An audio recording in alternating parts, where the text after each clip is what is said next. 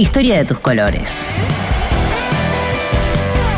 Un podcast que recorre la identidad de los clubes más populares del país por Alejandro Fabri. Nadie puede quitarle el rótulo del club más antiguo entre los que juegan al fútbol en la Argentina a Gimnasia y Esgrima La Plata. El popular Lobo nació el 3 de junio de 1887 gracias al impulso de varios porteños que se habían ido a vivir a la flamante ciudad de La Plata, creada artificialmente por Dardo Rocha, gobernador bonaerense que en 1882 procedió a inaugurarla cumpliendo su promesa de fundar una ciudad populosa y diferente. Se llamó así porque en 1880 fue creado Gimnasia de Esgrima de Buenos Aires, después conocido como GEBA. Los muchachos querían seguir haciendo deporte y así armaron, entre 54 personas, el nuevo club. Se reunieron en la avenida 7, entre las calles 46 y 47, eligiendo como presidente a Saturnino Perdriel, un hombre de alcurnia. Recién habilitaron el fútbol interno en el club para 1901 Ingresarían en 1905 a la Asociación Argentina con un equipo en la tercera categoría, donde coincidió River Plate, que también debutaba. Gimnasia inició su camino con una camiseta celeste y blanca rayas verticales que no duraría casi nada. Se ubicó en el tercer puesto de la zona A, habiendo logrado una extraordinaria goleada sobre River por 10 a 1, la peor que sufrió el equipo millonario en toda su historia. Pero al finalizar ese año, Gimnasia se quedó sin cancha, porque lo desalojaron del predio de Avenida 1 y calle 47. Sin un lugar para jugar, su dirigencia resolvió desafiliarse de la asociación. Encima, eran varios los directivos adinerados que no querían que los socios se mezclasen con gente común, como ellos decían. ¿Puede un club ser considerado el primero entre los más antiguos si se fundó 14 años antes de cuando decidió iniciar su camino futbolero y 18 años antes para afiliarse al ente que lo organizaba? Encima, Gimnasia tardaría 10 años más en volver al fútbol oficial. Regresaría a jugar oficialmente en 1915, cuando ganó el torneo de intermedia y pasó a primera división. La camiseta ya había cambiado.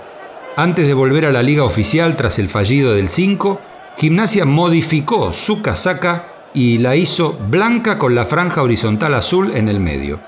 No fue celeste, como casi todos los gimnasia y esgrima que poblaron las principales ciudades del país, por decisión de sus socios. También Gimnasia resolvió invertir los colores cuando había rivales similares. No podían jugar con la blanca con la franja azul. Muy bien, entonces usarían la azul con franja horizontal blanca. Y a cantarle a Gardel, que por esos años lo hacía mejor que todos los argentinos. En la ciudad de La Plata, 28 años después de la creación de Gimnasia, hubo otro nacimiento. Podría decirse que fue una parte de aquel club aristocrático la que decidió separarse. Habían prohibido hasta los torneos internos, porque molestaba que los jugadores no respetaran la autoridad del árbitro y algunas cosas más. En 1905 les habían quitado el terreno que hacía de cancha. Entonces, los más chicos, que estudiaban en los colegios platenses y disfrutaban de ser socios, se quedaron sin la canchita. Reunidos muchos jóvenes en la zapatería Nueva York, en Avenida 7, entre 57 y 58, resolvieron crear un nuevo club. Le pusieron estudiantes, porque todos los fundadores lo eran. Alumnos del Colegio Nacional en su mayoría, aunque ya otros hacían carreras universitarias. Pusieron a un mayor de edad, Miguel Gutiérrez, como primer presidente para cumplir y cubrir las formas. Se fijó la fecha de fundación 4 de agosto de 1905 al desprendimiento gimnasista y enseguida se pusieron a elegir color. Total el nombre ya lo tenían. Estaban deslumbrados por Alumni, el gran campeón del torneo porteño, el único que se les plantaba a los británicos cuando venían a dar cátedra en el país. Fue unánime la decisión, rojo y blanco a rayas verticales. La Asociación Argentina no se los permitió. La camiseta de Alumni era patrimonio de Alumni. Hubo que pensar en otra, pero utilizando los mismos colores. Por eso, entre 1906 y 1908 jugaron con una casaca roja con franca horizontal blanca algo así como la camiseta del Deportivo Morón, pero al revés. La norma fue cayendo en el olvido y para 1911, cuando Estudiantes consiguió el ascenso a Primera División, ya jugaban con la roja y blanca rayas verticales. Justamente ese mismo año fue Alumni el equipo que se disolvió y no participó más. Desde ese momento, Estudiantes mantuvo inalterable su ropa distintiva. Históricamente, camiseta rojiblanca, rayas verticales, pantalón negro y medias grises. Desde 1908, su cancha se ubica sobre la calle 1 y la 57, a metros del bosque. A partir de los años 40, el apodado Pincharrata utilizó a veces ropa blanca para diferenciarse de otros equipos con atuendos parecidos. Llegó al negro o al gris con líneas rojas y blancas en la vestimenta y algunas otras variantes. Hoy, la variedad de posibilidades estéticas permite combinaciones casi imposibles antes.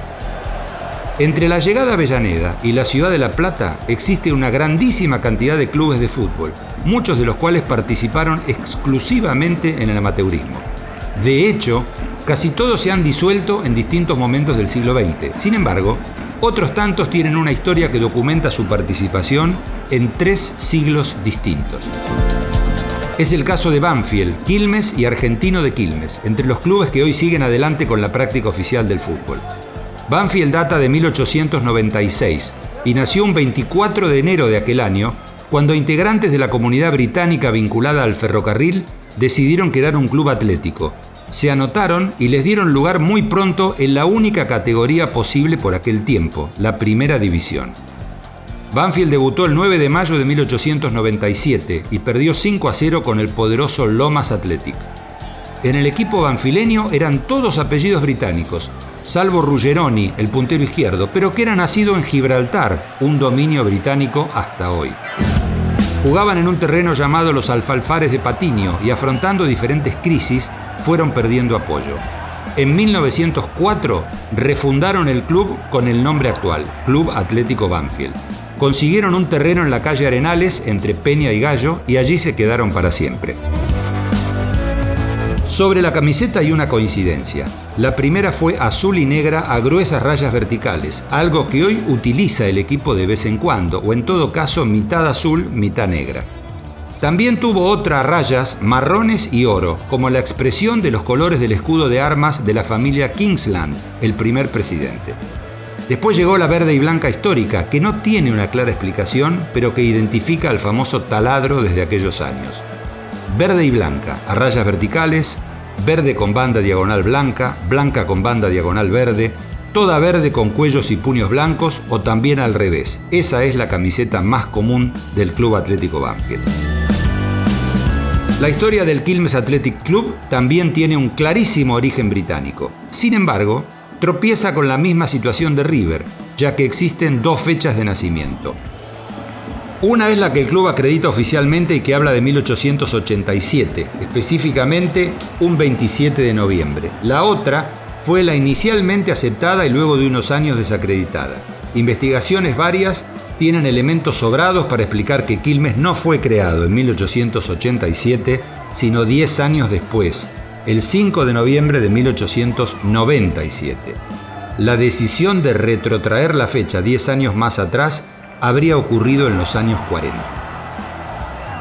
Fundado como un club de cricket, finalmente triunfó el fútbol y Quilmes se afilió en 1900 a la asociación. En 1893 existió el Quilmes Club, que se disolvió al año siguiente, y en 1895 hubo otro Quilmes, el Quilmes Rovers, que lucía camisa azul y rojo carmesí, muy diferente al azul y el blanco del actual cuadro cervecero.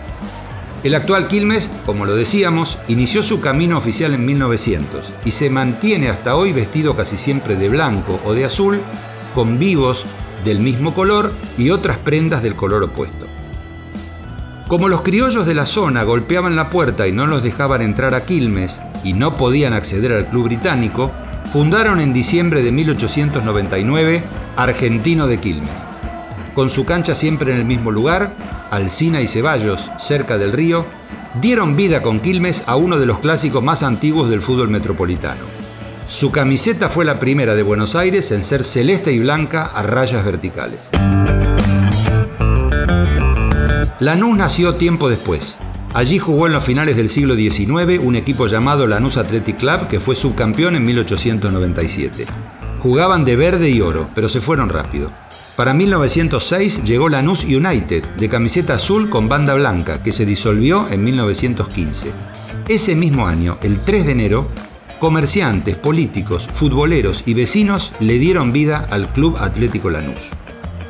Con camiseta roja y cuello blanco iniciaron su camino en 1915, pero luego modificarían uno de sus colores. Hasta los años 20, para el periodismo eran los rojos del sur. Desde mediados de 1927, Lanús pasó a utilizar el granate. Y quizás la decisión tuvo que ver con la popularidad de Independiente, que ya había ganado un par de torneos. Desde allí fueron para siempre los granates, apodo y color al mismo tiempo. Talleres de Remedios de Escalada extraña su pasado glorioso. Creado en 1906 en el lugar donde se reparaban los trenes y le daba nombre al barrio, los pibes armaron el equipo. Fueron Talleres United. Se metieron pronto en los torneos de asociación y también le hicieron un homenaje colorido a Alumni, la camiseta roja y blanca a rayas verticales. Talleres se disolvió en 1910, pero volvieron a juntarse a fines de 1914 tardarían 10 años en llegar a la máxima categoría. Talleres es uno de los 18 clubes que creó el profesionalismo en 1931, pero es el único que desde su descenso en 1938 no ha podido volver a primera. Temperley fue Centenario Fútbol Club en 1910, con camiseta colorada, con cuellos, puños y un bolsillo verde. Para el 1917, socios e hinchas resolvieron cambiar el color y hacer una camiseta toda celeste, en todo caso con algún toque blanco. El cambio de nombre a Temperley en el 21, la fusión con Argentino de Banfield para llamarse Argentino de Temperley en el 32 y el nombre definitivo de Temperley para el 35 le dieron nuevas vidas, pero siempre de celeste como el cielo.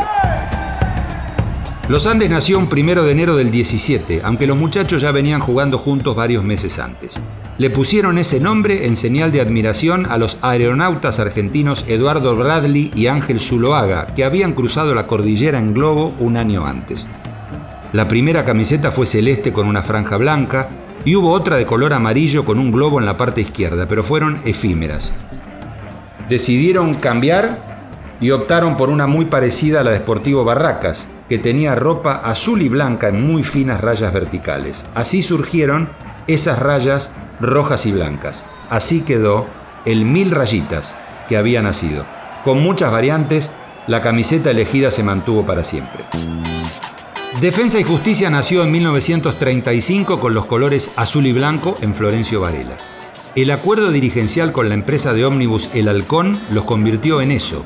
Pasaron a ser el apodo, El Halcón, y también a usar los colores de la línea de colectivos. Desde ese momento, finales de los 70, Defensa y Justicia pasó a jugar de amarillo y de verde de todas las maneras posibles.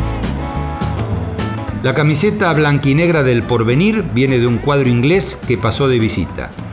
La fusión de Atlético Adrogué con Nacional de Adrogué para darle vida a Brown juntó al celeste de Adrogué con el rojinegro de Nacional y crear el nuevo club tricolor en 1945 queda finalmente la mención para los Naranjas de Verazategui, fundados en una pizzería en 1975 y dándole el color a su nuevo club por la admiración que tenían al seleccionado holandés que maravilló al mundo en el Mundial de 1974. Historia de tus colores. Un podcast de la Secretaría de Medios y Comunicación Pública.